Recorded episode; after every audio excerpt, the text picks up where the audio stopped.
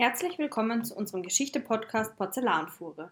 Wir nehmen euch mit auf die Ausfahrten durch die unbekannten und auch manchmal pikanten Geschichten der Vergangenheit. Und jetzt einsteigen und zuhören.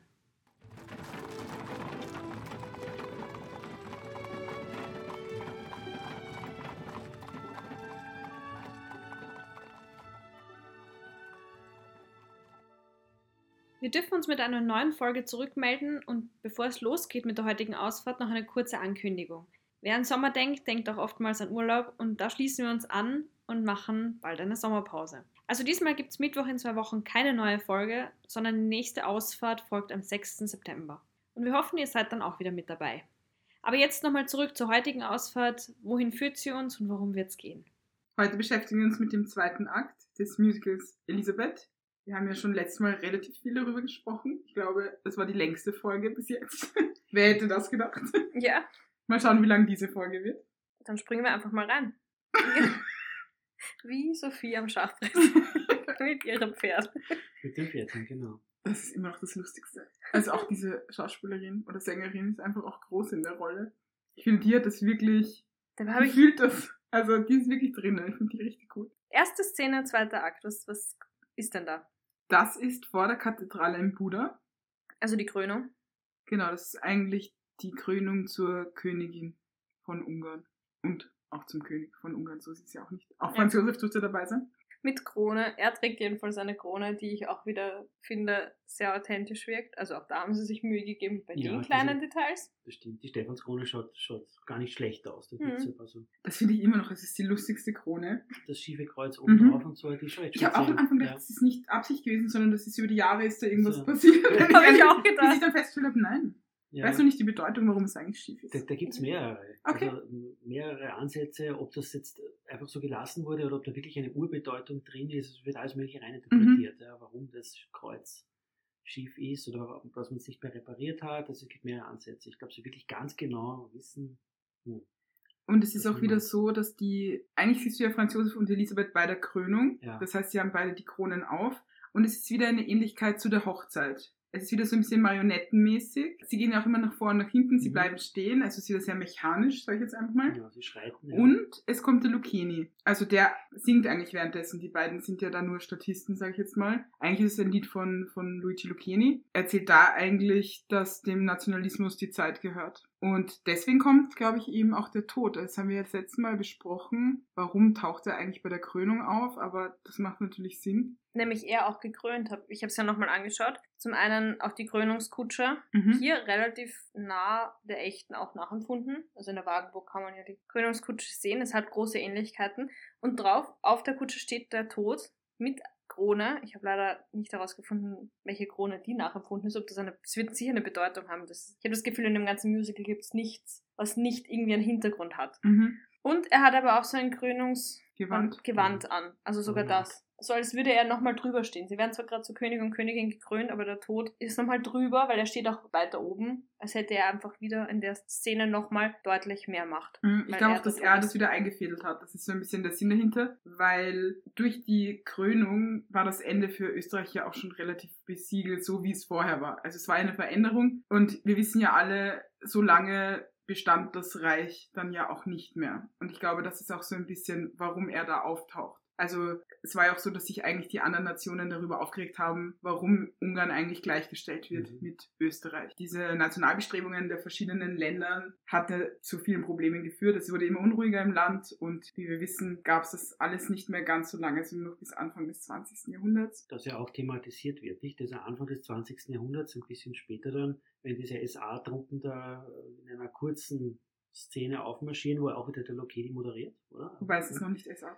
Naja, es wirkt sehr ähnlich. Nein, es ist einfach nur die Antisemiten. Ja, aber ja. ich meine, also natürlich, genau, wir kommen dann eh nachher, genau. Ja, Aber also, es ist, es soll dem nachempfunden sein, aber in dem Ja. Fall ist das Es ja ist- vorgezogen. ja, weil sie die Zeit nicht zeigen. Das meiste Ja. zeigen eigentlich Ja. Antisemiten. Aber für unser Verständnis erkennst du Antisemiten Ja. an dieser Fake-Uniform, ja, also die sehr an die SA und ja, Also erinnert. ja, Voll. ja.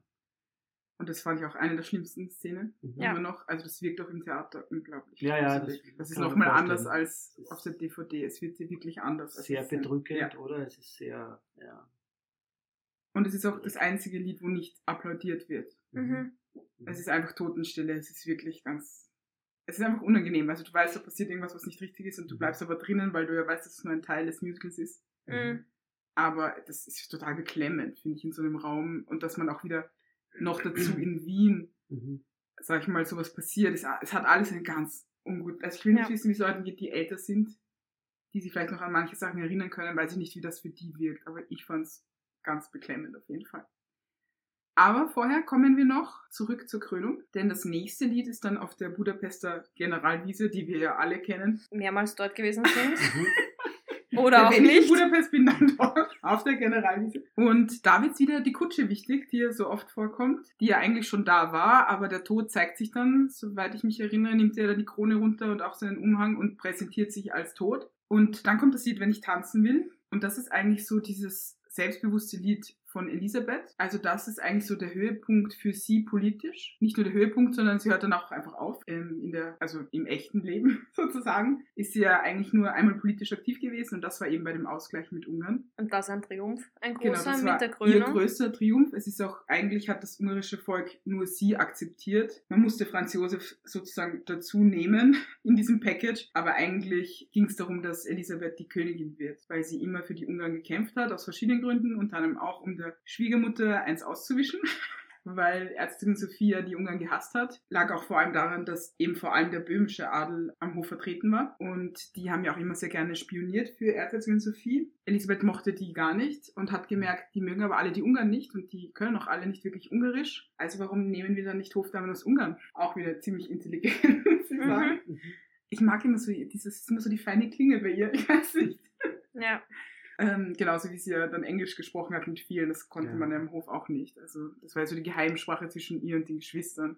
Also ich finde, sie hat gar nicht so viel Wirbel gemacht, sie hat das einfach sehr unterschwellig. Sehr subtil, ja. ja, hat sie da mal alle ausgegrenzt und hat sich da ihren Raum genommen. Also auch immer so dieses arme Mädchen, das nur flüchtet, ganz sowas auch nicht. Die hat halt ihren Raum geschaffen am Hof. Es war nur irgendwann waren halt nicht mehr so viele da oder hat es eben dann auch noch verteilt nach diesem Ultimatum und hat sich dann einfach ausgesucht, wo sie unterwegs sein darf. Was ich aber eigentlich sagen wollte, ich finde, wenn ich tanzen will, also das Lied einfach gut als Befreiung und sie auch dem Tod wieder sagt, brauch dich nicht, ich mach, das ist alles meine Arbeit gewesen, nicht deine. Und er will, er fordert eigentlich den Triumph ein. dass es im, im Musical äh, ein bisschen so dargestellt wird mit diesem Tanz nach der Krönung, nicht? Wo sie ja sagt, also ich mache, ich tanze jetzt nur, wenn ich will und, und all diese Dinge, so ich, ich, ich, ich mache jetzt, wie Ja. ich will und nicht, weil es die anderen Es halt ist so, aber, liegt vor allem daran, dass es ein Duett ist mit dem Tod. Ja. Weil er sagt ja, mhm. was für ein okay, das Triumph, wäre ein Punkt, es ist ja. mein Triumph. Und Ja. sie sagt aber, also ich meine, in dem Fall ist es das Duett, das es eigentlich auf ihn bezieht, so, hey, ich Mhm. mache das ganz allein, ich brauche dich dafür nicht, es ist eben nur mein Triumph, ich gehe jetzt meinen Weg, ich brauche niemanden von euch. Und er sagt, er bleibt eigentlich bei ihr und sagt, hm, hm, genau, Mhm. so schaut's aber eigentlich nicht aus. Du kannst es zwar glauben, aber nope. So habe ich es aber auch empfunden. Aber erst das zweite Mal beim Schauen muss ich geben. Beim zweiten Mal habe ich mir gedacht, es wird schon einen Sinn machen, dass er genau dasselbe singt. Es ist, also ich sage, wann ich das letzte Mal tanze. Weil in Wirklichkeit weiß man ja, dass er recht haben wird. Weil er wird es am Ende kriegen. Und ich finde es deswegen Mhm. spannend, dass sie beide zusammen denselben Text singen. So als würde jeder für sich das sagen. Sie ist ja auch sagt, so, sie glaubt ja auch, sie schafft's alleine und er Ja. sagt aber, nein, du Ich schaffst es schaff's. wegen mir im Prinzip. Ja. Und was ich wieder spannend finde, was komplett rausfällt, ist, dass Elisabeth und Franz Josef noch ein Kind hatten und das war Marie Valerie. Und die wird überhaupt nicht erwähnt. Und eigentlich müsste die nach der Krönung irgendwie auftauchen, weil das Kind ja eigentlich auch als ungarisches Kind bestimmt war. Also man hatte eigentlich gehofft, dass es ein Sohn wird, dass das der Kronprinz wäre und nur für die Ungarn. Also das war auch so die Idee von Elisabeth. Sie schenkt zehn Jahre nach dem letzten Kind, äh, nach dieser Krönung, dem ungarischen Volk ein Kind wurde eine Tochter, die hat alle Ungarn gehasst, also es hat überhaupt nicht funktioniert, die sollte auch mit Ungarisch aufwachsen, also sollte ihre Muttersprache werden. War auch so, aber sie hat es dann abgelegt und hat dann, als sie verheiratet waren, wieder Ungarisch gesprochen. Mhm. Also der Plan von Elisabeth ist komplett nach ist aber ein Punkt, wenn man das bisschen vergleicht zwischen Musical und was historisch jetzt äh, wirklich passiert ist, vielleicht ein wichtiger Punkt, dass die Marie Valerie einfach keine Rolle spielt im Musical. Finde ich aber, weil sie haben alle, na wobei sie haben die Gisela auch nicht erwähnt. Es kommt eigentlich nur dies, doch, sie wird erwähnt, weil so die, die zwei Mädchen, wo dann die Kleine stirbt, Ja, wird kurz erwähnt, mit die zwei Kinder sind da. Mhm. Genau, es wird eine Tochter geboren, aber ich glaube, Gisela kommt nicht vor. als Name. Genau, also es sind einfach nur zwei. Kinder und dann nur der Rudolf, aber ist klar, der hat einfach eine besondere Bedeutung und deswegen wird von dem, also Ja. gibt's ja noch ein paar Lieder, weil natürlich auch vor allem das Thema Tod sehr präsent ist bei ihm, ist ja bei den Ja. anderen weniger der Fall. Nach der Krönung Das ist dann ähm, im Schlafzimmer in der Hofburg und das ist jetzt das Lied von Rudolf. Mama, wo bist du? Also das ist auch ein herzzerreißendes Lied. Ja. Und da ist auch so das Bühnenbild, da kommt die Kutsche und der Tod klappt diese Kutsche auf und das Kind legt sich dann dort drauf. Also das ist so ein, eben Schlafzimmer, Mann sollte eigentlich das Bett sein. Er legt sich hin und, und singt, dass er eigentlich so alleine ist. Eben seine Mutter ist wieder unterwegs und der Tod kommt dann dazu und sagt, ich bleibe aber bei dir, ich bin ein Freund und wenn er irgendwas braucht, kommt er und hilft ihm. Also das ist so die erste Begegnung zwischen Rudolf und dem Tod. Und wir wissen ja, Rudolf hatte eine sehr schwierige Kindheit. Ja, Rudolf wurde ja als Kind schon durch die harten Erziehungsmethoden eigentlich gebrochen und hatte eine schwierige Beziehung zu seinen Eltern oder eigentlich zur Familie und dann ja auch später zu Stephanie von Belgien, die er dann geheiratet hat. Ja, es, also was ich mir denke, ist, dass eben er mit seiner Frau nur begrenzt harmoniert hat. Also seine Frau Stephanie äh, Belgien. Er hat offensichtlich versucht, sie in seine Lebenswelt einzuführen. Da gibt es diese Geschichten über Heurigenbesuche und ähnliche Dinge mehr, Ausfahrten, Jagden. Stefanie dürfte darauf aber eher verhalten reagiert haben. Also sie hat sich unwohl gefühlt in dieser recht illustren Gesellschaft und in den späteren Jahren haben die beiden kaum noch was gemeinsam. Und dann sucht er sich halt andere Betätigungsfelder. Also sie leben sich auseinander und zwar relativ schnell offenbar. Aber sie hat auch jemanden gehabt. Also das heißt immer die arme Stephanie, aber auch die arme Stephanie hatte schon lange jemanden, mit dem sie sehr glücklich war. Das wird gerne unterschlagen, Ja. hast recht, das stimmt. Ja. Wird in der Literatur interessanterweise auch wenig erwähnt. Mhm. Oder? Also das, Mhm. Wäre fast eine andere Folge wert. Ja, Mhm. eigentlich schon. Nach dem Rudolf, nach dieser wirklich herzzerreißenden Szene, gehen wir wieder zurück zu Elisabeth und Elisabeth besucht eine Nervenklinik in der Nähe von Wien. Was sie getan hat. Was im Also ich weiß nicht, ob es in der echten Nähe Leben von Wien hat. war. Auch, doch, sie war in Baden zum Beispiel. Nur, ich finde es gut, dass sie es erwähnen, weil es eben der Realität entspricht, weil sie sich generell für sogenannte Verrückte interessiert hat, vor allem auch dadurch, dass sie Wittelsbacherin war und viele Mitglieder der Wittelsbacher ja auch verrückt genannt worden sind. Unter anderem ihr Lieblingscousin Ludwig II. und sie sich deshalb generell sehr dafür interessiert hat und auch wie mit diesen Personen umgegangen wird. Da beschreibt die Brigitte Hamann zum Beispiel, dass Elisabeth auch an der Angst litt, in den späteren Jahren selbst im Wahnsinn zu verfallen und sich deswegen so intensiv mit diesen Dingen zumindest zeitweise beschäftigt hat. Etwas, was auch beschrieben wird, ist, dass sie aber sehr gerne unangekündigt erschienen Mhm. ist. Was zum einen ja spannend ist, weil ich glaube schon, dass es sicherlich, wenn der Besuch angekündigt war, dass da auch Vorkehrungen getroffen wurden. Genau, und ich glaube, das wollte sie vermeiden und Ja. generell nicht zu viele offizielle Termine. Ja. Das war überhaupt nicht für Elisabeth, weil es war wieder repräsentieren. Und Wobei es ging ich- wirklich darum, eigentlich als Privatperson, was ja natürlich nicht ging, weil sie Kaiserin war, aber an sich das immer so geplant hätte mit, es geht wirklich nur ums Interesse und sie schaut dort vorbei, gibt dann immer ein bisschen Geld und geht wieder. Also eigentlich, so, das war auch so typisch Elisabeth, ein bisschen die gute Fee. Weil nicht ihre Rolle, weil wenn man auch wieder an heutzutage denkt, an die Royals, es ist ja wirklich repräsentieren. Das heißt, man ist angekündigt, die Leute schauen alle hin. Es soll Aufmerksamkeit geben auf ein gewisses Thema, eine gewisse Institut, Organisation, was auch immer. Und da muss es halt vorher angekündigt sein, dass die Aufmerksamkeit dorthin geht. Und wenn sie halt unangekündigt kommt, fehlt diese Aufmerksamkeit, was sie wollte, was für ihre Rolle aber schwierig ist. Es war schon teilweise so, dass es in den Zeitungen stand. Also es war jetzt nicht durchgehend so, dass sie das nur privat irgendwo gemacht hat. Also es gibt Zeitungsartikel, nämlich gerade das, was hier im Musical vorkommt, das heißt wieder mal großartig recherchiert, ist nämlich so, dass sie ja auf der Bühne sich die verschiedenen Verrückten sozusagen zeigen lässt. Und dann gibt es eine Frau, die meint, sie ist die Kaiserin Elisabeth. Und das gab es wirklich. Mhm. Also Elisabeth hat eine Kaiserin Elisabeth getroffen. Was ich irgendwie schön finde, ist dann auch, dass sie das dann kommt, das heißt nichts, nichts, gar nichts, weil sie eben auch erzählt, dass sie sich, also dass die eine Zwangsjacke ist, aber sie sich selber eingeschnürt fühlt, also durch den Hof und sie eben gerne frei werde, wäre. Und ich glaube, das ist so ein bisschen auch die Verbindung, warum sie die Nähe zu Verrückten gesucht hat. Weil sie immer das Gefühl hatte, die sind frei, die können machen, was sie wollen. Und das konnte sie nicht, weil sie musste ja immer schauen, wie sie auftritt, was sie macht, was sie sagt. Und das hat ihr halt überhaupt nicht gefallen dass vieles, und es war auch gerade bei Elisabeth, hat man ja immer gesagt, sie ist verrückt. Mit allem, auch heute noch. Diese ganzen Spleens, die sie hatte, die nicht mal wirklich Spleens waren, aber wenn du dir anschaust, was in diesem Jahrhundert gerade in war, nimmt Elisabeth alles mit. Dieser Schönheitskult, der Körperkult, die Schminke wird weniger, man geht zum Natürlichen, das war ein Trend, auch sportlich, das war ein Trend, dass man eben versucht, äh, den Rundungen sozusagen entgegenzuwirken, war damals ein Trend. Die stand da überhaupt nicht alleine. Reiten war sowieso immer ein Thema, noch dazu im Adel. Und auch das Interesse für spirituelle Seancen Seancen, Sitzungen, wie ja. auch immer. Also überhaupt Spiritismus war damals im 19. Jahrhundert ist, ist eben aufgekommen. Also man Ja. hat sich oft auch mit Personen beschäftigt, die angeblich irgendwelche Wunder gesehen haben oder selber. Gedankenlesen. Genau. äh, irgendwelche- Und auch so dieses, der Sessel fällt um und solche Sachen. Ja. Ja, das da ging ja so ganz weit, dass man noch weiter ins 20. Jahrhundert. Mumien aus Ägypten gebracht hat und Mhm. zu Staub zermahlen hat und gedacht hat, die haben magische Fähigkeiten. Also es Mhm, ging ja ja. ganz weit. Ja. Ja, Und deswegen sind wir Vollkommen.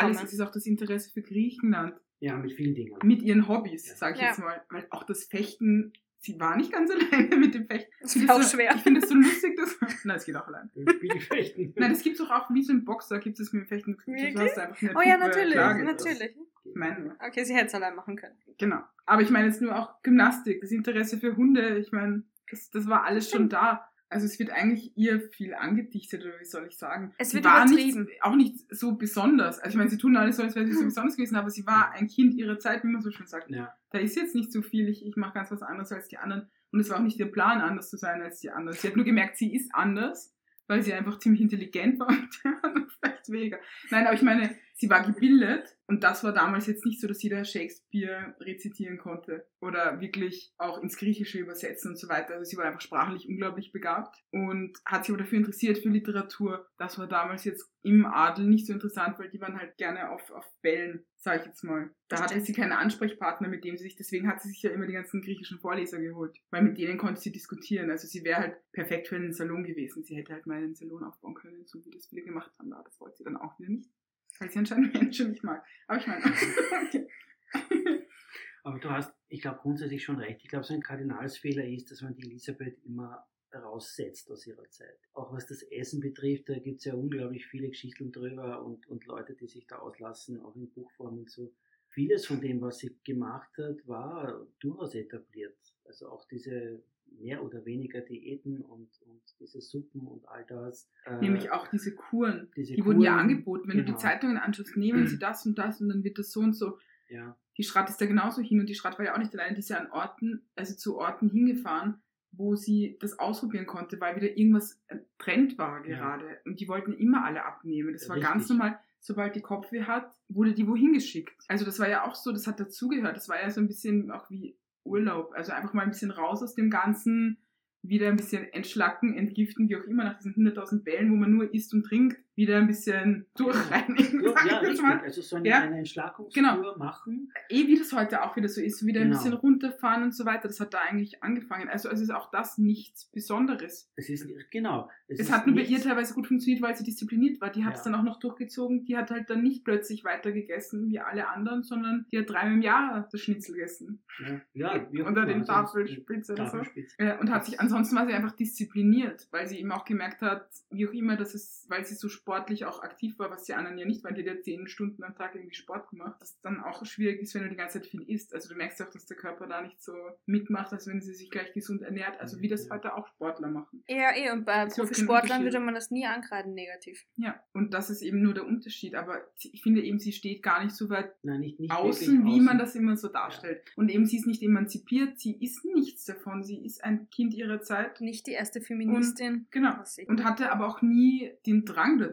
Also das war ja nicht ihr Bestreben, das eigentlich wollte sie vergessen werden. Das sagt, hat sie auch selber zu Marie Valerie zum Beispiel gesagt, man wird sich nicht an mich erinnern. Und es stimmt ja auch, wäre sie nicht ermordet worden, würde kein Mensch heute wissen, wer sie ist. Dann wäre sie die Frau von gewesen. Es hat, glaube ich, viel damit zu tun gehabt, dass sie ermordet worden ist und das andere, dass sie eben sehr viel im Ausland war und sich nicht mehr so gezeigt hat. Und natürlich gibt es ja immer gleich Geschichten. Das haben wir heute auch bei in, in Monaco, die Charlotte, nein, Charlotte, Mhm. die jetzt lange weg war, wo keiner wusste, was ist mit ihr. Jeder hat darauf gewartet, dass sie Ja. wieder auftaucht. Wenn du das jetzt über Jahre so machst, werden die Leute neugierig. Ja, Das, das, ist aber auch schon alles. Also da ist eben sehr viel, bis heute ist so eine Faszination da, aber es ist ein bisschen viel Lärm um nichts. Ja, das stimmt. sagen. Weil der Hintergrund oft nicht bekannt ist. Ja. Also man, man liest ein Buch über die Elisabeth und da tut sie das, das, das und das. Also eh Dinge, die wir jetzt auch aufgezählt haben. Und dass viele Dinge Zeitgeist waren, das fällt aber flach, weil man einfach nicht weiterdenkt. Und Mhm. nicht weit in die Breite sozusagen. Ja, das wäre auch nichts für Elisabeth gewesen. In die Breite also denkt. In die Breite denkt. Aber du weißt schon, was Nein, ich meine. Also absolut. einfach gesellschaftspolitisch und so weiter,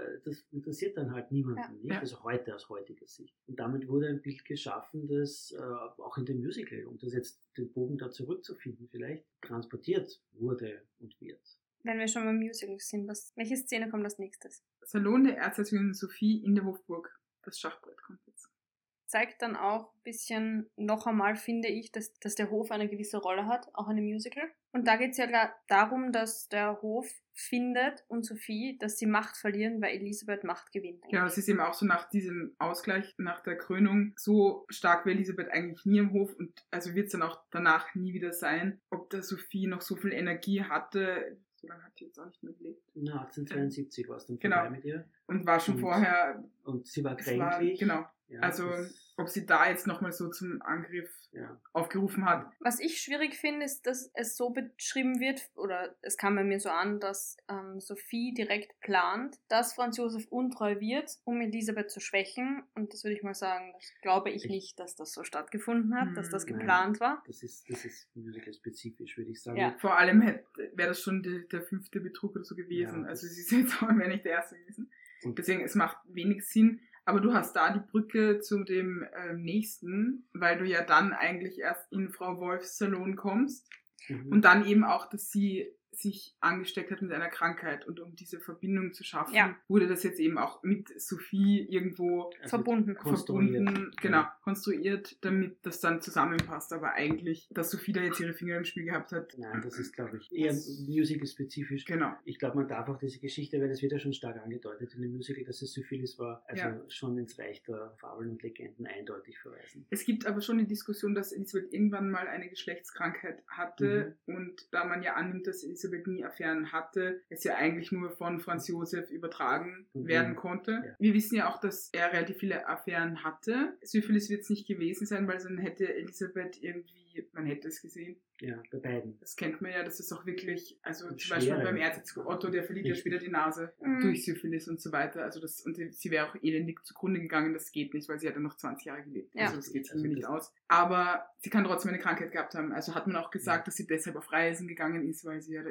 krank Ja. geworden ist. Gibt es immer wieder in der Forschung, ob das stimmt, weiß kein Mensch. Ja. Gibt einfach keine Unterlagen. Aber dass er zum Beispiel jemanden, ich sage jetzt mal, zugeführt bekommen hat vom Etablissement Wolf, würde ich jetzt nicht unbedingt sagen, dass das überliefert ist. Naja, aber Denn er hat nie die- eine Prostituierte selber bestellt. Wenn hat das wer Ja. andere gemacht? Also es gibt schon so etwas, aber Ja, Wolfsalon. eben, weil Ja. nicht, dass es den nicht gibt, das wissen wir. Salon Wolf gab's. Und auch die Allerdings, Dame. und auch die Dame, allerdings in Verbindung mit einem anderen Habsburger. Richtig. Nicht mit Franz Josef, sondern mit Rudolf. Mit dem Sohn, genau. Genau, weil der dort doch gerne Gast im Etablissement Wolf war. Und da fällt halt auch der Name Mitzi Kasper, die ja dort auch zumindest zeitweise oder eine Zeit lang äh, gearbeitet hat. Genau, und eine lange Beziehung zu Rudolf geführt hat. Ich finde, das ist eines der besten Lieder, weil es einfach sehr unterhaltsam ist. Ja. Nur kein Ja. Genieren. Ja. Ist es. Ja. Und da siehst du eben eigentlich zeigt, also es ist wieder Lucchini da, der ja immer noch durch diesen Abend führt eigentlich. Diesmal aber als gehobener Gentleman, mit Gentleman. Anzug, was finde ich zu einem Lucchini, zu dem alles, was Lucchini eigentlich ist, so konträr ist wie nie anders in dem Musical. Also auch Das ein echt. Er, der Anarchist, der Arbeiter, der so arm war und sich nichts leisten konnte und auf einmal tritt er in dem Musical als Gentleman mit Frack auf, mit Handschuhen. Das ist absolut skurril. Ich, ich finde, die Figur des Lucchini wird ja überhaupt sehr, ja, also teilweise, wie du sagst, sehr skurril dargestellt, auch ein bisschen verzerrt. Also man sollte nicht vergessen, was er tatsächlich war. Ja, da kann man vielleicht ein bisschen später dann, wenn es zu der Mordgeschichte dann schon hingeht, noch ein bisschen darauf eingehen, was Lucchini historisch gesehen wirklich war und wo da ein paar Unterschiede zu, einige Unterschiede zu dem Musical sich auftun. In dem Fall, das ist vielleicht einer der, der besten Beispiele. Also, dass das halt die künstlerische Freiheit schlicht und einfach ist. Ja. Die nötig ist, um so ein Musical in der Form zu bauen und aufführen zu können. Aber wenn es eben wieder um die Frage geht, was ist historisch brauchbar, was ist echt einigermaßen und was ist eben dann Musical. Aber zum Lied zurück, Ja. wolltest du sagen. Genau, also eigentlich geht es ja darum, dass äh, Lucchini uns wieder zeigt, in dem Fall jetzt ein Etablissement. Und er ist irgendwie immer noch der Erzähler, aber wie du auch sagst, er hat sich ja umgezogen, das heißt, irgendwie ist er auch Teil, also er springt ja eigentlich so ins Bild rein, weil jetzt interessiert sie ihn anscheinend auch, sage ich jetzt mal. Also passt sich irgendwie an diese Szene an. Es kommt dann ein Mann, der eher unscheinbar ist, der eben irgendwie am Hof arbeitet und der sucht dann für Franz Josef eine Prostituierte aus. Und am Schluss kommt raus, dass sie eben infiziert ist. Und dann kommt es eigentlich schon zum nächsten Lied. Das ist dann in Elisabeths Gymnastikzimmer in Schönbrunn. Da sieht man dann die Ringe und sie liegt eigentlich drunter, bewusstlos und die Hofdame findet sie und ruft nach dem Arzt. Man setzt sie dann irgendwo hin, sie wird langsam munter und der Arzt kommt und der Arzt ist natürlich kein geringerer als der Tod, der sich aber noch verkleidet hat. Also man sieht ja nicht gleich, ich habe es natürlich gleich erkannt, aber Du hast das schon ein paar Mal gesehen, nur deswegen. äh, genau deshalb. Ja, zuerst spielt er noch den Arzt und dann geht diese Hofdame weg und es kommt dann eigentlich raus, dass es eben der Tod ist. Und er sagt zu ihr, das ist jetzt die letzte Chance, komm jetzt mit mir mit. Sie sagt dann aber nein, weil eigentlich dadurch, dass Franz Josef jetzt jemand anderen hat, ist sie erst recht frei. Jetzt muss sie auf gar nichts mehr Rücksicht nehmen und auch der Tod soll gehen. Das ist so die Kurzfassung. Ich finde, der zweite Akt ist so, da ist ein bisschen die Zeit ausgegangen. Also ich finde, die ersten Jahre sind irgendwie sehr getaktet und im zweiten, da gehen wir ja von 1867 mhm. bis 1898. Das springt über eine große Zeit. Ja, weil wir ja eigentlich erst anfangen mit 1853. Ja. Also das ist, der erste Akt ist sehr, sehr viele einzelne Szenen und dann bringt's komplett. Also das ist dann wirklich, ja. wo du denkst, so, okay, wenn du keine Ahnung hast von der ganzen Geschichte ja. hast, warum ist sie, dann ist sie da kurz in der Irrenanstalt und plötzlich liegt sie da jetzt irgendwie halbtot unter den Ringen und dadurch, dass ich die Geschichte kenne, war das für mich alles irgendwie nachvollziehbar. Aber ich finde, für jemanden, der sich dann nicht auskennt, wird es ein bisschen verworren, weil das ist auch so dieses, was sollen wir jetzt von Elisabeth denken? Was bleibt noch über von dieser Person? Also immer nur meine Freiheit, meine Freiheit, meine Freiheit, aber was willst du jetzt von uns? Also so, ich finde ein bisschen, ja. oder? So als Zuseher, Zuseherin denkst du. Aber das ist halt so, dass, also eben auch die Geschichte mit der Krönung vorher, nicht? Das ist so ein bisschen ein roter Faden. Ja, ich weiß nicht, wie ich es anders sagen soll. Es geht um ihre Freiheit halt und das wird mehr. Und sie bringt Opfer, weil dann kommt ja irgendwann in absehbarer Zeit auch die Szene mit dem erwachsenen Rudolf, der noch zu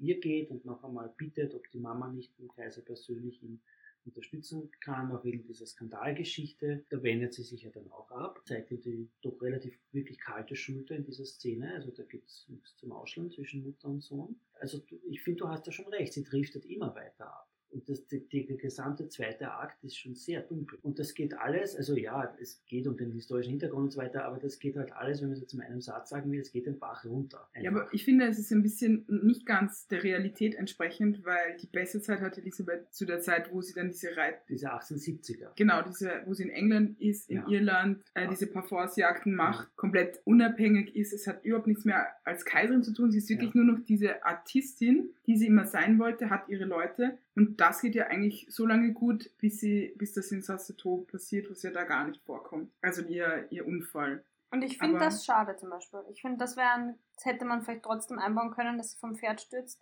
Ja. Und, und man da den Tod doch nochmal holt. Ich meine, das wird ja dann, glaube ich, alles, also schon wie die Helena vorher gesagt hat, nicht, dass dann also sehr viel Zeit gerafft wird im zweiten Akt. Mhm.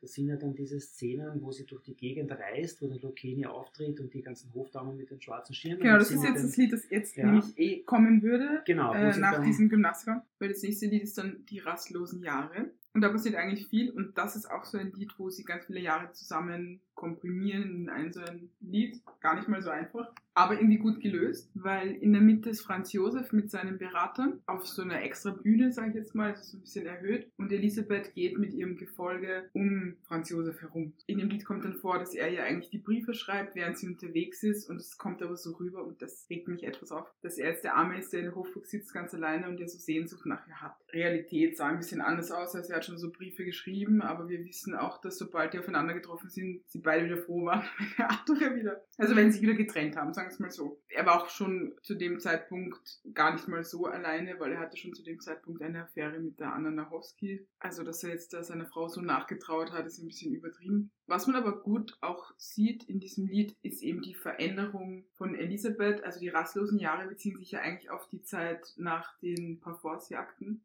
die eben eigentlich fast gar nicht erwähnt werden. Das ist schon die Zeit, wo sie das Reiten ersetzt durch exzessives Wandern an Sovel. Ja, spazieren war das nicht, das war auch ja Wandern, weiß ich nicht, das war sehr schnelles Gehen. Über Stunden. Unter anderem, also sowohl auf Berge als auch wirklich ewige Strecken. Also es sind zehn bis zwölf Stunden war Elisabeth unterwegs, aber es ist sehr weit gegangen. Also es ist ja nicht nur, dass es zehn Stunden gedauert hat, sondern es war einfach nicht mehr normal, ja. ja. Und die die Hofdamen auch gar nicht ausgehalten haben. Deswegen gab es ja auch viele Hofdamen, die dann mit der Kutsche nebenbei die wurden dann so eingesammelt, dann hat man die in diese Kutsche gesetzt und Elisabeth ist immer noch weitergegangen. Und in den letzten Jahren wurden die Hofdamen ja auch ausgesucht, je nachdem wie sportlich sie waren. Konstitution. Genau. Das wird eben irgendwie ganz gut dargestellt, dass so dieses Elisabeth immer weiter, sehr rastlos. Und die Jahre vergehen eben auch und sie findet dann irgendwann, beziehungsweise Luigi Lucchini zeigte ja dann eigentlich den Spiegel, also er hält ihr den Spiegel vors Gesicht und zeigte dann, dass sie alt geworden ist, dass es auch graue Haare gibt der letzte Moment dieses Liedes ist eigentlich, wo sie, also er zeigt ihr den Spiegel und sie nimmt ihn, also erschrocken und wirft ihn dann hin, also wirft ihn weg. Und das zeigt eben so ein bisschen dieses, sie konnte sich nicht altern sehen. ist aber eigentlich auch wieder mal so Elisabeth nicht anders als die anderen. Also dieses, sie lässt sich mit 35 das letzte Mal fotografieren, ist auch nicht wirklich was Besonderes, weil alt werden war damals relativ schwierig. Es gibt sehr viele Frauen, die wir teilweise ja auch schon recherchiert haben, beziehungsweise auch vorgestellt haben, die nicht alt werden konnten, die sich nicht sehen wollten. Und durch die Fotografie hat sich das Ganze auch verstärkt. Also da konnte man ja wirklich so jede Phase des Lebens abfotografieren, sich selber in diesem Wandel zu sehen. Also ja was anderes, in den Spiegel zu schauen oder wirklich so diese Veränderung, diese Fotos nebeneinander zu legen und sich denken, huh, da verändert sich eben irgendwas und das ist so extrem geworden, dass das viele gemacht haben. Die haben dann überall die Spiegel runtergenommen oder sie verhangen und haben sich eben einfach nicht mehr angeschaut, haben das nicht akzeptiert. Auch da fällt Elisabeth eigentlich nicht auf. Das Lied nach dieser Aufzählung der Jahre ist übrigens Die Schatten werden länger, falls ihr euch an das erinnern könnt. Mhm. Ja, die Kutsche taucht wieder auf. Rudolf ist mittlerweile erwachsen geworden und trifft sich wieder mit dem Tod. Mm, Es geht ein bisschen darum, dass, und das passt ja wieder zu der realen Geschichte, dass der Rudolf ein bisschen lost ist. Ja. Er darf nicht machen, was er will. Sein Vater lässt ihn nicht sehr viel machen. Er darf ab und zu irgendwelche Eröffnungsreden halten. Politisch wird er aber sehr isoliert. Ob das jetzt so unnormal ist, ist mir eigentlich auch immer noch nicht klar. War das immer so? Ich meine, darf ein Kronprinz so viel mitreden in anderen Ländern? Ich glaube, das überall so Ich glaube ehrlich gesagt auch nicht Ich unbedingt. glaube, dass das überall Weil eher so, ich meine, wenn der eine bestimmt, du kannst ein bisschen zuschauen, aber das Ja. war's und das war bei Rudolf auch. Also ich es glaube war doch die Rolle des Kaisers, dass er von Gottes Gnaden alleine die Macht hat. Und da Ja. kann man nicht schwer erklären, warum der Kronprinz jetzt auf einmal mitregiert. Es ist eigentlich immer so, dass der nur Irgendwie. diese kleineren Sachen macht. Ja. Der mal irgendwie beim Militär vorbeischaut, Ja, ist die der eben Vorbereitung halt. Eröffnungsreden hält, auch so eine Weltausstellung, da irgendwas macht, das ist auch so typisch. Ja. Aber es ist so auch wie heute. Also ich meine, der Kronprinz hat ja nicht so viel damit zu tun. So verstehe ich es zumindest. Also Entscheidungsmäßig nicht eigentlich, ja. solange ein, ein Kaiser da ist. Ja.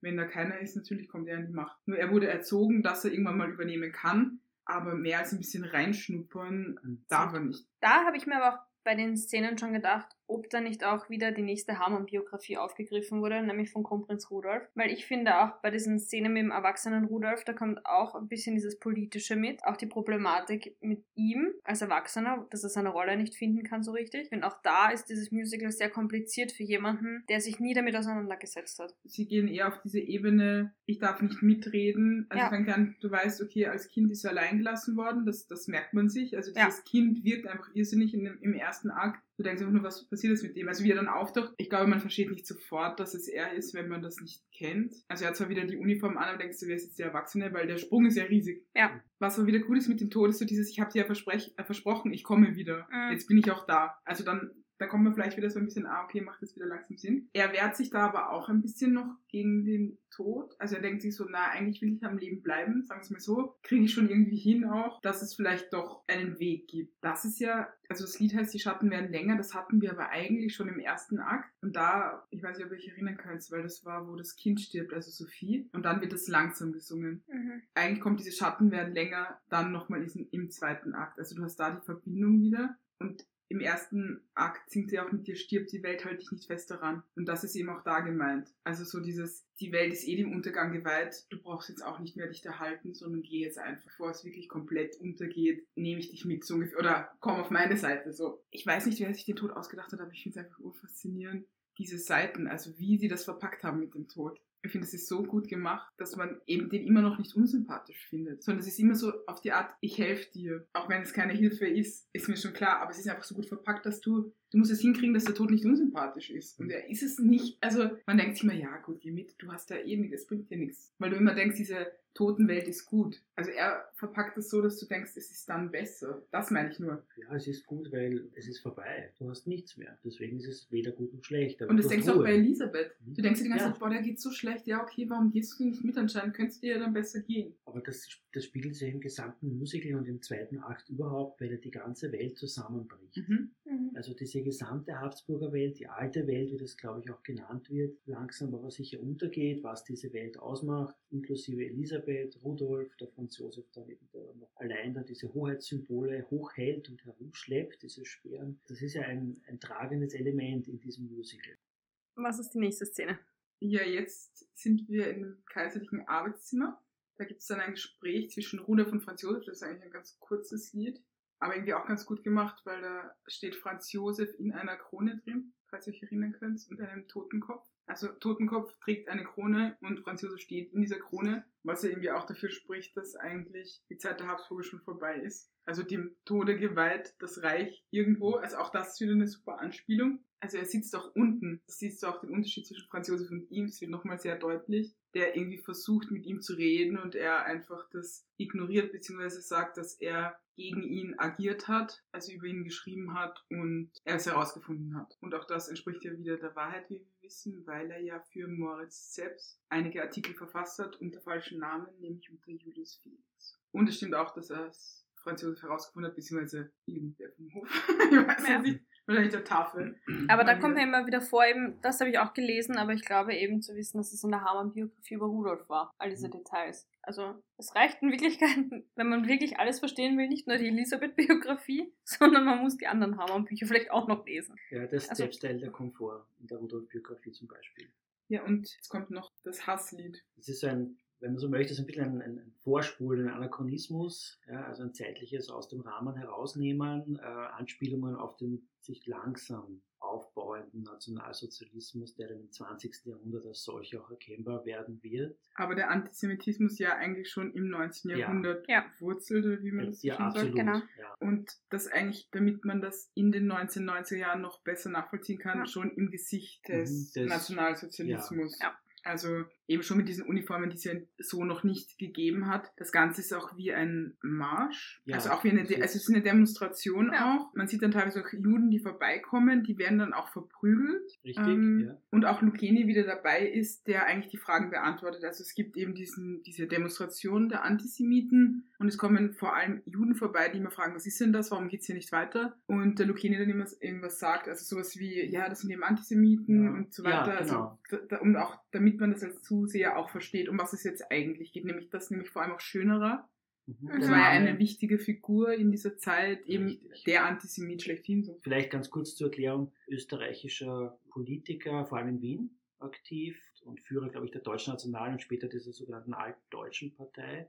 glühender Antisemit, äh, völkisches Gedankengut und es ist, glaube ich, nicht falsch zu sagen und das wird auch so transportiert, dass er einer der Ideengeber für Hitler war später, also der genau. Vorläufer. Und was äh, da auch noch wichtig ist in dem Lied, dass es da auch gegen Rudolf gehetzt wird, mhm. weil er eben als Judenfreund galt, weil eben auch ja. dieser Moritz selbst mit, also der Journalist war, ein Jude war, der und Rudolf sich einfach sehr gut mit ihm verstanden hat und auch mit dem Freundeskreis, sag ich jetzt mal. Mhm. Äh, und auch gegen Elisabeth wird gehetzt mhm. mit dem mit dem Heine-Denkmal. Das genau. ist auch eine Geschichte, die gab es ja wirklich. Ja, das, das ist nämlich auch wichtig, dass das wieder eine wahre Geschichte eine ist. Eine wahre Geschichte, mhm. ein realer Hintergrund. Und was ich vielleicht noch anmerken möchte, äh, weil du gesagt hast, also da kommen eben Juden vorbei, die dann fragen, was ist da los, warum geht es nicht weiter? Und wenn ich mich richtig erinnere, dann äh, antwortet Lucchini darauf, äh, es ist eine Demonstration, aber das ist der Fortschritt, mhm. das 20. Jahrhundert. Und er benutzt das Wort Fortschritt und das finde ich auch wiederum sehr gelungen. Mhm. Also das ist ein eindeutiger Hinweis, das, was, was kommt. Vielleicht darf man noch anmerken in dem Zusammenhang, ich finde es ganz spannend, dass Lucchini, also er ist eben der Erzähler der ganzen Geschichte, das müssen wir jetzt nicht auswalzen, aber Lucchini selbst ist ja auch Extremist. Er ist in politisch anderen Spektrum verhaftet, also auf der anderen Seite, er steht dann aus heutiger Sicht ganz links außen, aber er ist ja auch ein Extremist, der zu Mordtaten, wie wir heute wissen, bereit war. Also diese Präsentation von dem, was eben später als Nationalsozialismus dann bekannt sein wird, wird durch eine andere Form von Extremismus, äh, nämlich Lucchini präsentiert. Mhm. Das ist interessant, wenn man sich so ein bisschen durch den Kopf gehen lässt. Stimmt. Da finde ich, also Lucchini finde ich eigentlich fast durchgehend sympathisch, da hört es dann auf. Ja. Weil er, und das muss auch ganz komisch sein für den Darsteller, dann das positiv sieht. Mhm. Also er lacht ja drüber. Also er sagt ja so, das ist eine Demonstration, ja, wie super. Also er, er findet es eigentlich gut. Und das ist so komisch, weil du merkst auch, wie dieses Publikum erstarrt. Und das war irgendwie immer so, wenn ich dort war, dass die Stimmung ganz, ganz seltsam wird, weil dieses Lied auch von der Schnelligkeit und so, das, das nimmt dir irgendwie die Luft. Am Schluss rufen sie ich weiß nicht, ob sie Siegel heil rufen. Ja, tun sie. Ich Aber wirklich so, also den, den, Arm heben und das so ja. rufen. Ich habe nämlich und gedacht, das greift schon sehr extrem weit vor, aber natürlich die Wurzeln sind dort. Nur das, es springt halt schon extrem und es hat für uns eine Bedeutung, die es damals ja noch nicht hatte, aber das Musical ist ja von der heutigen ja. Sicht geschrieben und wir empfinden, wir haben Emotionen, wenn wir sowas sehen. Und das, das greifen sie schon bewusst auf. Ja, vor allem, sie frieren dann eigentlich so ein, das Licht mhm. geht aus und es bleibt einfach ruhig. Also der ganze Saal ist irgendwie erstarrt, weil es so ungut ist. Ja, weil da klatscht man nicht drauf auf sowas. Nein, ja. Das darfst du eh sowieso nicht. Aber ich finde einfach ein Siegeheilruf in einem Theater, das ist so, ich finde es irgendwie gut, dass sie das Thema nicht auslassen. Vielleicht darf man dann noch dazu sagen auch, ähm, weil der, der Name Schönerer fällt eben. Und da sollte man wissen, der Schönerer selber also war antimonarchistisch eingestellt. Sein, seine Idee oder sein Ziel war die Auflösung der Monarchie als Ganzes, also die Zerstörung dessen, was Franz Josef repräsentiert hat, was eben damals die Habsburger noch repräsentiert haben, Vielvölkerstaat, die Eingliederung dessen, was man halt als Deutschland empfunden hat, oder Anschluss, das Wort darf man vielleicht benutzen, an das Deutsche Reich. Und alles andere geht halt dann dorthin, wo es hingehört. Also das ist, war schöner war. Ja? ja. Das, und, und damit ist auch der Zusammenhang einfach gegeben, warum das in dem Musical vielleicht wirklich drin ist, äh, weil der Verbindung dieser Person auf der einen Seite noch zur bestehenden Monarchie und auf der anderen Seite zu dem, was später dann als Nationalsozialismus bekannt werden wird. Also das war ein Vorläufer und ein Bindeglied zu, dieser, zu diesem Fortschritt, wie Lucchini es ausdrückt im Musical. Aber auch da muss man als Zuschauer wieder sehr, sehr viel Wissen haben, um das alles auch. wirklich ja. bis ins Detail verstehen zu können. Das, das ich glaube, in dem Fall ist das nicht so wichtig, weil sie sagen einfach nur, Elisabeth ist eine Judenfreundin, der Rudolf ja. ist ein Judenfreund und du merkst einfach nur, die Stimmung im Volk ist gegen diese zwei. Dann das nächste Lied von Rudolf ist wo er zu seiner Mutter geht und die eben gerade sich frisieren lässt und eigentlich nicht zu sprechen ist für ihn. Und er versucht bei ihr Hilfe zu finden und sie dort auch nicht bekommt. Und danach geht's nach Meierling. Also er hat das Volk gegen sich, den Kaiser und seine Mutter. Was will er noch? Also auch das ist wieder irrsinnig gut gemacht. Ganz kurz zusammengefasst, aber er hat nirgendwo andocken können. Mhm. Also er hat überall eine Abfuhr bekommen, was natürlich etwas überspitzt ist, weil er hatte sehr viele Freunde im Volk. Also die haben ja alle wirklich die Hoffnungen auf ihn gesetzt, dass er mal irgendwann Kaiser wird und alles anders macht. Und man wusste ja, dass er anders eingestellt war, dass er viel liberaler war als sein Vater und vor allem auch viel moderner eingestellt war. Und deswegen hat man ja auf ihn gesetzt. Also, dass das jetzt alles nur gegen Rudolf war, stimmt nicht. Aber damit er mit dem Tod mitgeht, muss ja alles schlecht sein. Ja. Also das Positive wird einfach komplett Ja, dass der Tod der einzige Freund ist, der am Ende bleibt. Genau. Dass man verstehen kann, warum er mitgeht. Ja. Und das ist schon wieder einfach ungut gemacht, finde ich. Also wenn man so länger drüber nachdenkt, ist es wirklich on point. Gut, wir haben jetzt kurz das.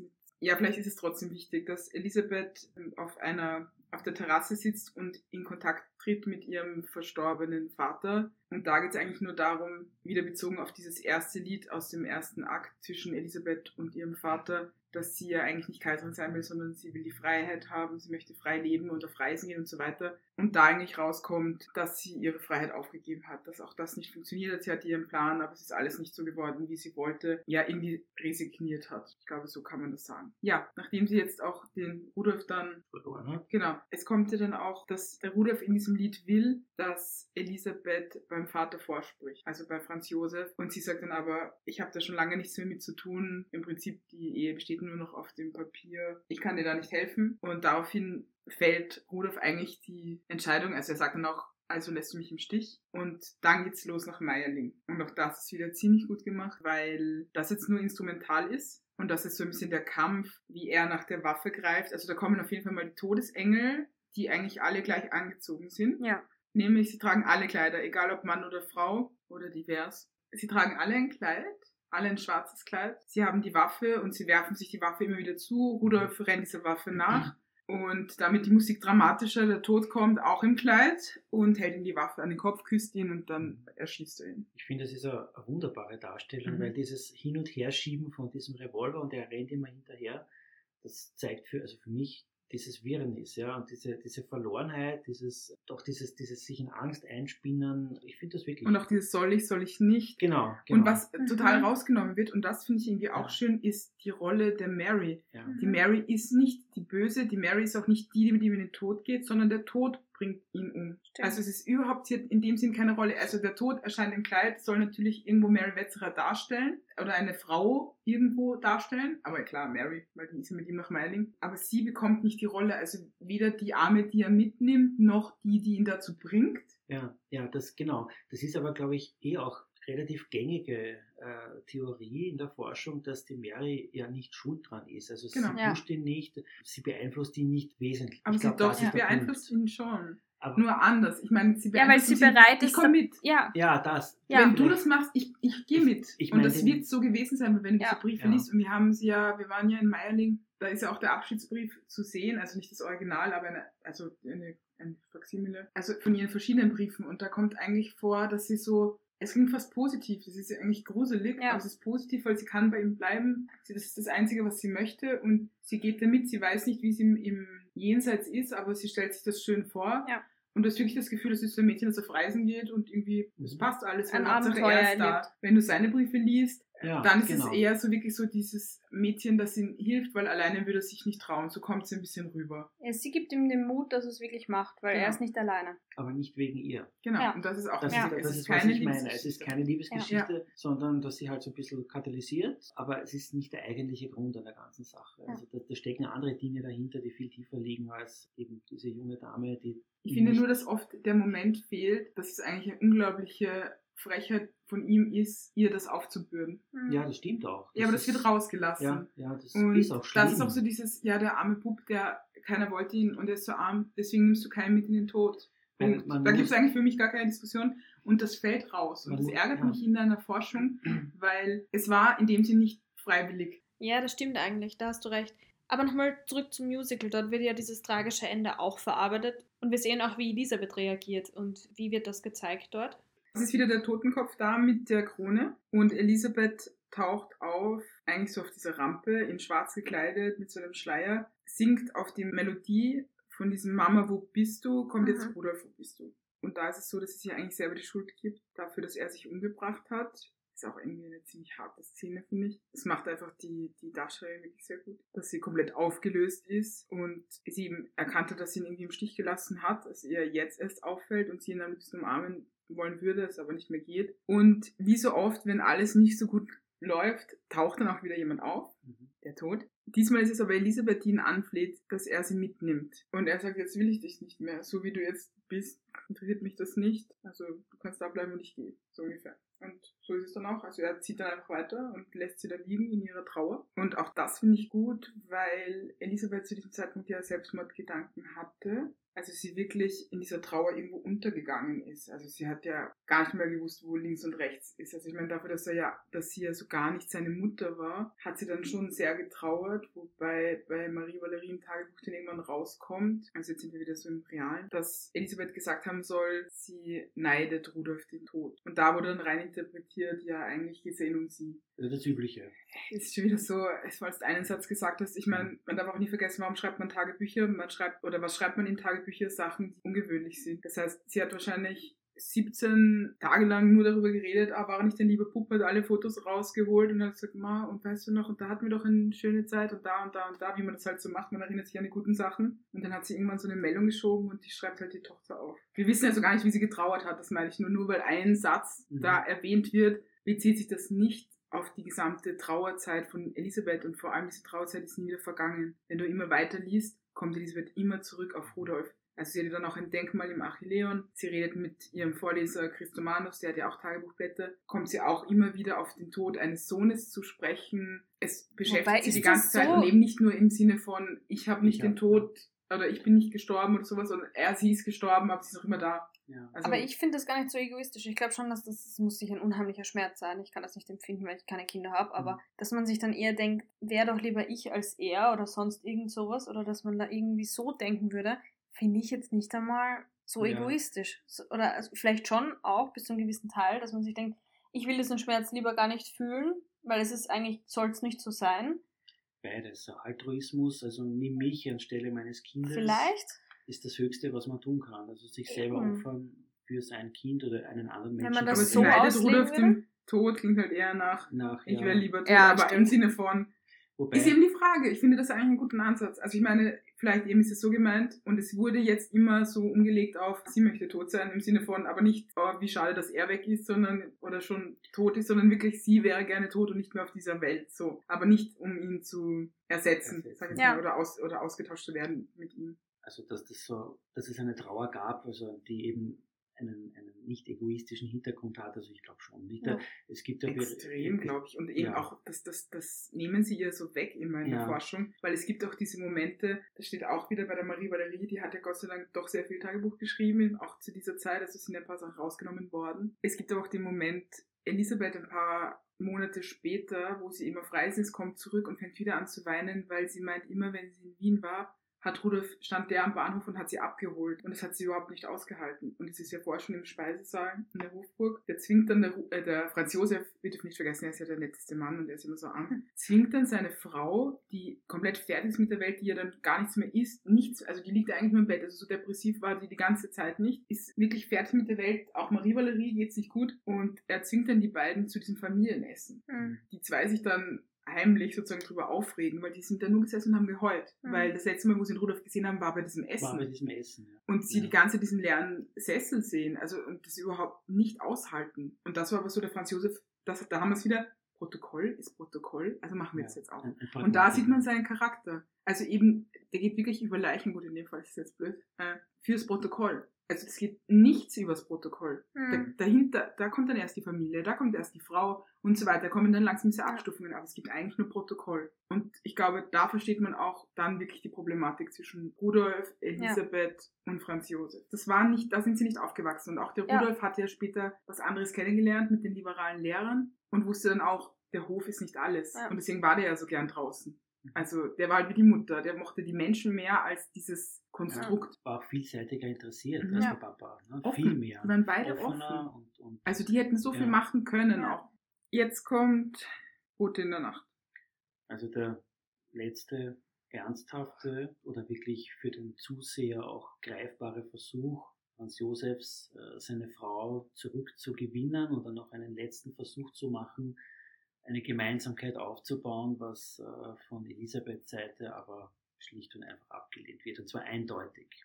Ja. Also ein sehr trauriges, melancholisches Lied. Sie bewegen sich dann voneinander, also auch weg voneinander im Zuge dieses Duetts.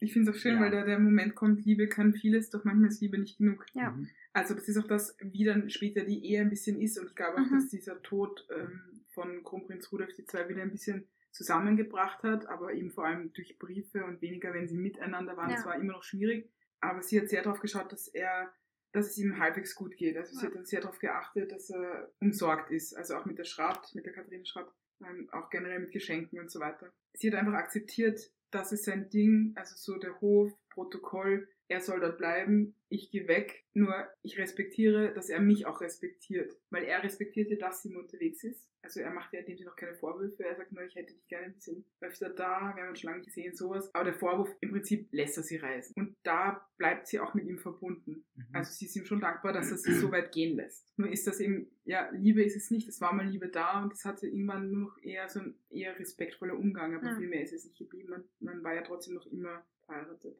Also, Mhm. ja. Und da, irgendwo haben sie einander geachtet, sag ich jetzt mal. Gut, und jetzt kommt das Megalied, an Deck der sinkenden Welt. Mhm. Und das ist das Lied, also die Melodie geht wieder zurück auf die Hochzeit. Also alle Fragen sind gestellt und ich finde, das ist eins der besten Lieder auch. Ja, ist es. Ich finde auch wieder, der- also der Ansatz nicht, man zeigt jetzt einige Mitglieder des Hauses Habsburg oder Verwandte, Ja. sind der Wittelsbacher dann auch dabei, die recht beeindruckend zeigen, wie diese Welt untergeht. Also wie das immer mehr Schieflage bekommt, äh, Familienmitglieder, die dann Wahnsinn verfallen, die eine Verbrecher Sophie, Ja. die dann verbrannt ist in Paris, beispielsweise Ludwig II. eben, der äh, dem Wahnsinn verfällt und Wasser geht und ertrinkt. Wobei eine kleine Anmerkung, die meines Erachtens nicht stimmt, also die Schwester Elisabeths, die Marie, ist nicht verrückt geworden. Also das wird im Musical so gezeigt, beziehungsweise es wird auch so wirklich besungen. Ich weiß nicht, ob da irgendjemand noch irgendwelche Quellen hat oder sowas, aber äh, ich wüsste nicht, dass die in Wirklichkeit verrückt geworden wäre, also was auch immer dann. Nein, das bezieht sich eigentlich auf Sophie, die in Ja. der Irrenanstalt landet, irgendwann aber auch weniger, weil sie verrückt ist, sondern weil sie mit einem Doktor durchbrennen wollte. Ja. genau, also das sind dann Und da hat man sie aufgehalten und dann hat man sie in die Irrenanstalt gebracht, wie das Ja. früher so war. Das war die einzige Möglichkeit, das Ganze irgendwie aufzuhalten und dort wurde man natürlich nicht sehr gut behandelt. Also das ist vielleicht so ein historisch nicht wirklich haltbar. Marie war es nicht. Das Lied selbst, die Darstellung, die Ins- Inszenierung sehr, sehr gut. Also Mhm. sehr eindringlich, sehr deprimierend, angsteinflößend. Und auch sehr super, viel Information Ja. in sehr, sehr kurzer Zeit. Kurze Also das Zeit. war schon, Ja, das ich ist schon ich sehr so gut. viel. Die Elisabeth sitzt vorne schon so richtig teilnahmslos und Mhm. der Franz Josef, und es ist auch wieder so ein Schachbrett, sieht so ein bisschen aus, dass so Mhm. rauf geht. Mhm. Also wie so eine Rampe. Und der Franz Josef mit dem Adler immer noch so Ja, immer zwischen was alle ist da durch. los? So, was ist da los? Was ist da los? los? Und der Tod oben Der so. Tod oben, keine ja. Ahnung, ist doch ihr Albtraum und lacht so. Lacht, genau. Ich finde das so gut gemacht. Und es ist Ja, wirklich so dieses, super. ja, schau mal, was ich da eigentlich wieder mal abgezogen habe. Ja. Ich versau dir dein ganzes Leben. Die ganze Familie nehme ich mit. Das Ja. ist wirklich. Und auch wieder so wichtige Personen für Elisabeth. Das heißt, sie will noch immer, jetzt immer mehr zum Tod, weil es ist ja fast Ja. keiner mehr da, den sie mag. Also sind eigentlich schon alle weg. Und deswegen dauert es jetzt auch nicht mehr lange. Jetzt kommt nämlich schon der Moment, wo es dann beendet wird, Mhm. nämlich der Schleier fällt. Anfang vom Ende. Genau. den, den ich interessanterweise als sehr ruhig empfunden habe. Also es ist kein großer Showdown für mich persönlich. Das stimmt. Es wird jetzt nicht pompös ausgeschlachtet, diese Mordszene mit, mit unglaublich viel Dramatik, mit, ja, ich würde sagen, mit Action, mit was auch immer. Man ich diese- aber, die Dramatik ist in dem Lied jetzt davor gewesen. Richtig, Eigentlich haben sie da es. schon alles reingepowert und dann so einen ruhigen... Da kommt die Power, da kommt Mhm. eben die ganze Dramatik, da kommt die Trauer auch raus und das Schockierende, das bricht alles zusammen. Elisabeth verliert alle ihre Leute, ihre Schwestern, ja, ihren Sohn, ihren Maximilian, der kommt noch mal Mhm. ganz kurz vor Mhm. und so weiter. Den sieht man gar nicht richtig, das ist so ein Schattending Mhm. und, und so weiter. Und jetzt, also die eigentliche Mordszene, die läuft für mich Ja. ruhig ab. Und im, im Realen war es ja ähnlich. Es ist also, der geht auf sie zu, sticht ihr dieses Ding ins Herz, diese, diese dreikantige Pfeile, macht dann noch einen halbherzigen Fluchtversuch und die Dinge sind erledigt. Sie lebt zwar dann noch ein bisschen, ein paar Minuten, also sie stirbt nicht sofort, aber der Mord selbst äh, ist eigentlich relativ unspektakulär. Ich finde es aber irgendwie gut,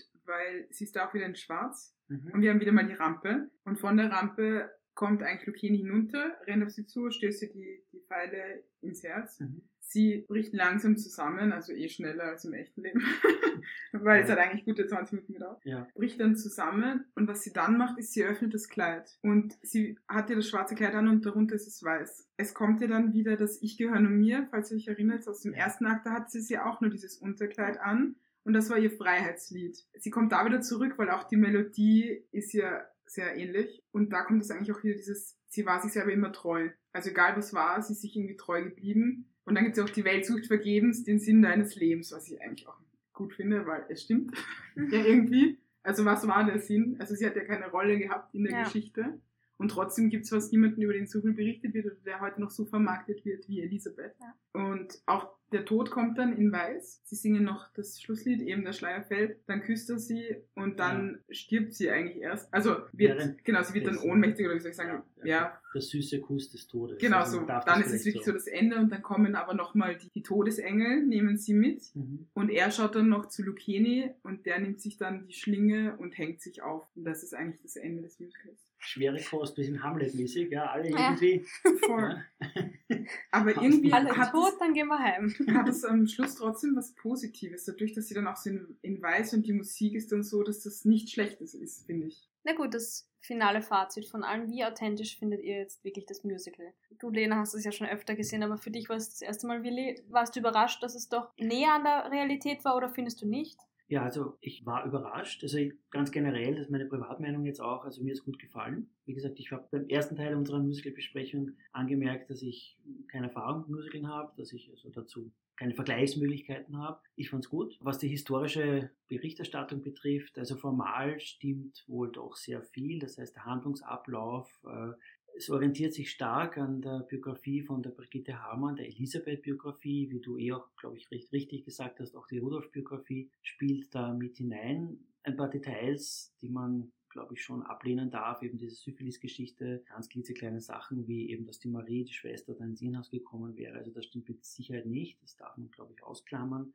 Ansonsten grundsätzlich und im Vergleich zu anderen Produktionen, welcher Art auch immer, die sich die Elisabeth ähm, auch zur Aufgabe gemacht haben, beziehe mich sehr gern auf die Netflix-Serie, ist es historisch deutlich brauchbarer als anderes. Und ich finde halt auch, es ist ein Wagnis gewesen von den Leuten, die das Musical konzipiert haben, äh, sich auf sowas einzulassen. Ja. Weil es ist nicht, es ist nichts zum Mitschunkeln, es ist nichts zum Lustigsein, keine Feel-Good-Produktion äh, mit so ein bisschen Emotion, die man da einstreut. Und man muss auch den Leuten, die es geschrieben haben, die es produziert haben und so weiter, äh, finde ich Respekt zollen, weil ich, ich könnte mir vorstellen, dass das ein Risiko war, das Musical so anzulegen, wie sie es eben getan haben. Aber ich finde, es ist das perfekte Kontrastprogramm zu den Ja, Sissi-Filmen. ja, Ja. absolut. Und ich glaube, deswegen funktioniert es auch so, weil es Ja. immer heißt die wahre Geschichte. Mhm. Und dadurch denkst du, okay, was ist denn jetzt wahr? Weil man weiß ja immer, es ist verkitscht worden und trotzdem kannte sich keiner aus. Wenn du jetzt das Musical gesehen hast, weißt du, uh, alles gar nicht mal so romantisch. Mhm. Hm. Und ich glaube, das reicht schon für viele. Also, dass man so genau, wie wir es jetzt auseinandergenommen haben, das wird jetzt der Zuseher, die Zuseher im Normalfall nicht machen.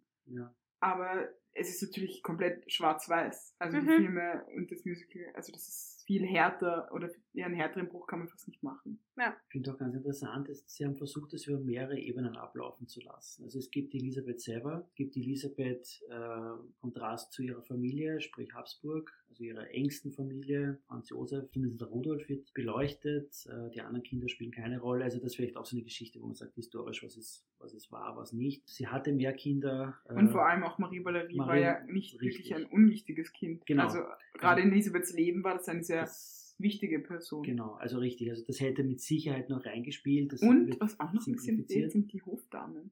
Ja. Eigentlich sind das auch ganz wichtige Personen in Elisabeths Leben. Ja. Vor allem die Ida ist eine der Ja. wichtigsten, also ist ja ihre beste Freundin. Ja, ein letzter Punkt, also Sie haben auch versucht, eine politische Ebene mit einzubauen, eben das Hasslied zum Beispiel, die Krönung von Ungarn und eben dieses eindeutige darauf hinwirken, dass die Monarchie sich einem Ende annähert. Also auch das hat man versucht einzubauen, das heißt, der Anspruch war groß. Also man hat nicht nur einfach eine Liebesgeschichte, wo sich die Leute dann halt nicht mehr mögen und dann irgendwelche Kitschgeschichten da eingebaut, sondern man hat wirklich versucht, ein Gesamtbild zu entwerfen und das ist für so ein Thema in zwei Stunden oder ein bisschen mehr als zwei Stunden gar nicht einfach. Und was ich auch noch gut finde, ist, dass Luigi Lucchini zu Wort kommt. Mhm. Ja. Ja, stimmt. Das ist so auch irgendwie, das also ist was er, der als. Erzähler durchgeht, der das auch kommentiert, also es ist ja nie sehr objektiv, aber es führt auch dazu hin, warum er sie ermordet. Also es ist irgendwie trotzdem verständlich, obwohl er ja vorher eigentlich nichts damit zu tun hat, aber weil eben so diese negativen Momente auch rausgepickt werden, also auch wie unruhig das Volk ist und so. Und er ist ja ein Teil des Volkes. Mhm. Mhm. Ja. Und das kommt eigentlich auch dadurch ziemlich gut raus. Und er Ja. hat vorher eigentlich nie die. Möglichkeit gehabt. Also er wird ja immer Ja. au- ausgeklammert. Ja. Er ist halt ein Keine- Verrückter, der sie umbringt. Keine Stimme, genau. Schon zu Lebzeiten nicht. Lena, von deiner Erfahrung aus? Ich meine, Ich find's groß. kurz Äh, und das knackig. Einzige, was mich ein bisschen stört, ist, ich hätte es ein bisschen gerne noch ein bisschen positiver gehabt. Also ich finde, das ist schon, jetzt wo wir so lange drüber geredet haben, eigentlich sehr wenig Positives dabei. Das ist wahr, ja. Und es gibt schon auch schöne Momente in diesem Leben. Also ich finde, so ist es einfach nur sehr negativ. Ja, Das das Positivste eine- war der Tod, Ja, traurigerweise. ja, aber wirklich. Traurigerweise, spannenderweise. Traurigerweise, Das ja. ist ein sehr, sehr schöner Schlusssatz. Das Mhm. Positive an der ganzen Geschichte war der Tod. Gut, schön was, ciao. Ja, fein war's. Und damit endet die heutige Ausfahrt der Porzellanfuhre. Und wir verabschieden uns damit jetzt in die Sommerpause.